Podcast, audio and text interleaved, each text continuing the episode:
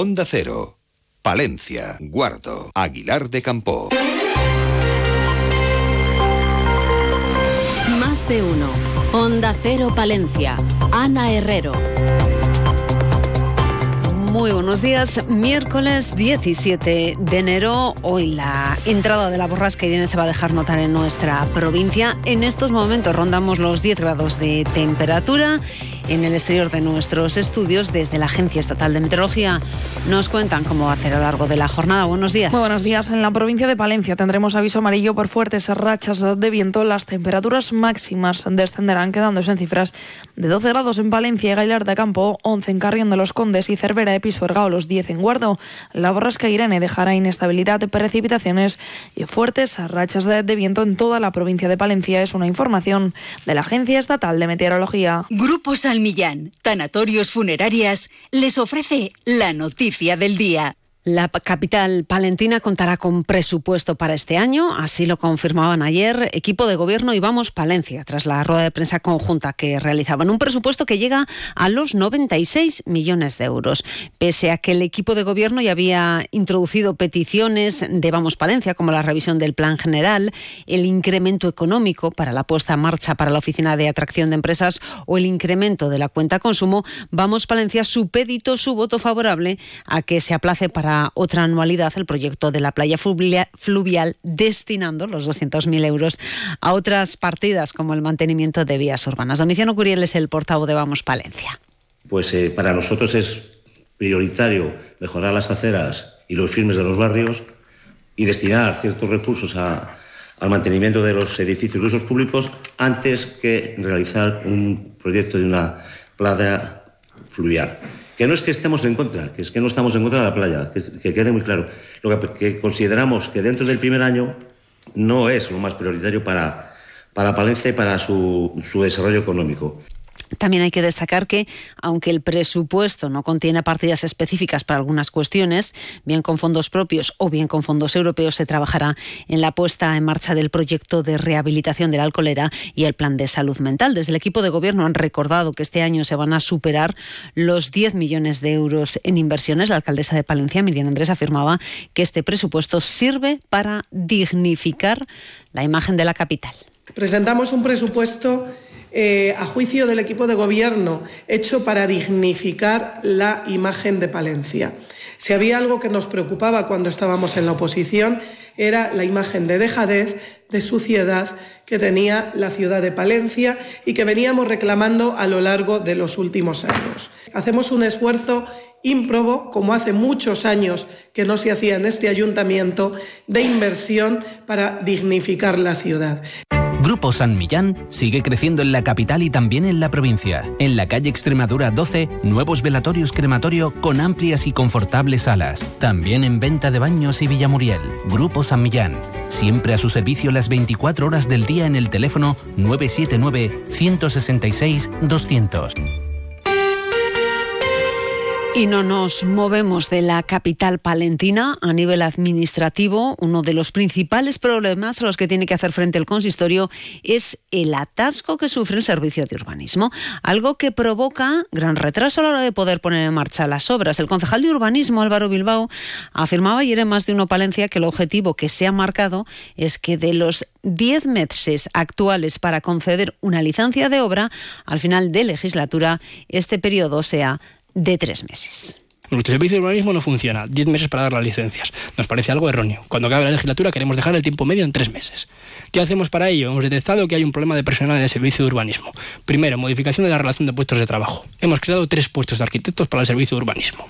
Hemos actualizado el libro de procedimientos para quitar trámites innecesarios dentro de la obtención de licencias y de permisos en este ayuntamiento. Y ahora nos queda la última patita, que es dotar de ese personal que hemos creado. Y es en el punto que nos encontramos. Y les contamos también, miramos otro ayuntamiento, el de Venta de Baños. Hablar de Venta de Baños es hablar del ferrocarril. La historia de este municipio viene marcada por este medio de transporte. Desde hace tiempo el alcalde de Venta de Baños, José María López Acero, viene reclamando que paren más trenes en la estación Venteña. En declaraciones a más de uno Palencia, el regidor municipal tiene esperanzas de que ese anhelo se haga realidad con el nuevo ministro de Transportes. Por aquí van a pasar los trenes y tendremos que reivindicar que nos paren más trenes. De hecho, yo creo que el ministro está mirándolo y creo que van a parar más trenes. Y de hecho va a seguir siendo un nudo ferroviario porque estratégicamente está muy bien implantado y esperemos que, alrededor del ferrocarril pues se pueda montar alguna empresa y hacer cosas. Y hablamos de infraestructuras también sanitarias. La plataforma Defensa Salud y Sanidad Pública ante el anuncio de construcción de un nuevo hospital en Palencia habla de oportunismo rentable ante la paulatina degradación de la sanidad pública. Hablan de derivaciones a la sanidad privada que se han observado y que sirven como posible grieta donde ubicarse con criterio de explotación rentable y no de atención a la ciudadanía. Y es que hablan de la demanda que hay en la zona norte y que lo que se va a hacer es construir un hospital aledaño al ya existente del Río Carrión. 8 y 26 minutos, miramos a nuestro mundo rural. Onda Cero con el mundo rural palentino. En Onda Cero hablamos de nuestros pueblos, de sus gentes e iniciativas. Mañana jueves el Centro de Artes Escénicas Jorge Manrique de Paredes de Nava coge la entrega de los premios Mundo Rural Palentino que entrega Onda Cero Palencia, el Aguilar Film Festival y con ello el Ayuntamiento de Aguilar de Campo recibirán el galardón Proyección Sociocultural.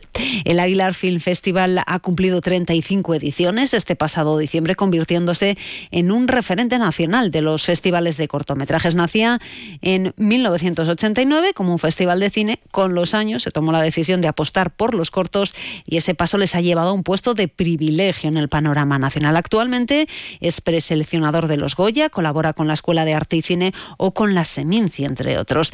La alcaldesa de Aguilar, María José Ortega, reconoce que para ellos es fundamental la apuesta por el medio rural en el que están asentados. Desde el festival consideramos, uno, que el mundo rural es nuestro medio, que no tiene un enfrentamiento con el mundo urbano, que son los dos igual de importantes, pero que en el mundo rural hay que empezar a, proyectar esa imagen eh, de lo que es en realidad de lo que vive, de las experiencias que tiene. Y luego, por otra parte, pues eh, creo que Castilla y León tiene eh, todos los ingredientes o todos los elementos imprescindibles para un buen cine. Buenos profesionales en cualquiera de los ámbitos necesarios para el cine, unos escenarios maravillosos y miramos a la Diputación, la empresa API Movilidad ha resultado adjudicataria del contrato para la mejora de la seguridad vial en travesías en las carreteras de la red provincial con un presupuesto de adjudicación de 215.500 euros. El contrato contempla la instalación de semáforos en dos etapas, radares pedagógicos y señales luminiscentes en 17 travesías.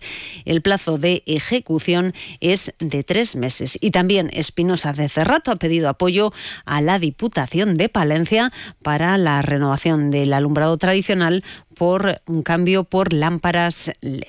Y miramos de nuevo al ayuntamiento donde ayer tenía lugar la despedida institucional del obispo de Palencia, don Manuel Herrero. Desde el consistorio han querido reconocer y agradecer a don Manuel Herrero sus siete años en la comunidad palentina.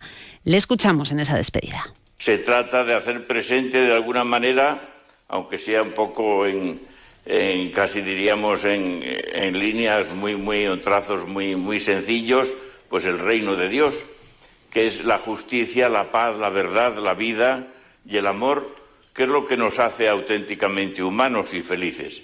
Y eso es lo que yo humildemente pues he intentado con otros aquí hacerlo.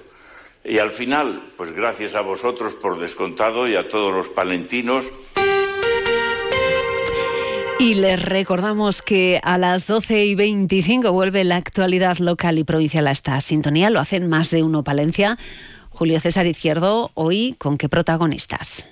Buenos días. Mañana estaremos en Paredes de Nava, séptima gala Mundo Rural Palentino. Mañana, pero hoy queremos hablar de las muchas novedades y proyectos que quieren realizar a lo largo de este año desde el Ateneo de Palencia. Por eso hoy nos acompañará su presidenta Virginia Franco. Será a partir de las 12 y 25 aquí en la radio cercana. Hasta luego, buenos días. Terminamos así nuestro repaso a la actualidad local y provincial. Alcanzamos ya las ocho y media. Pasen un buen día.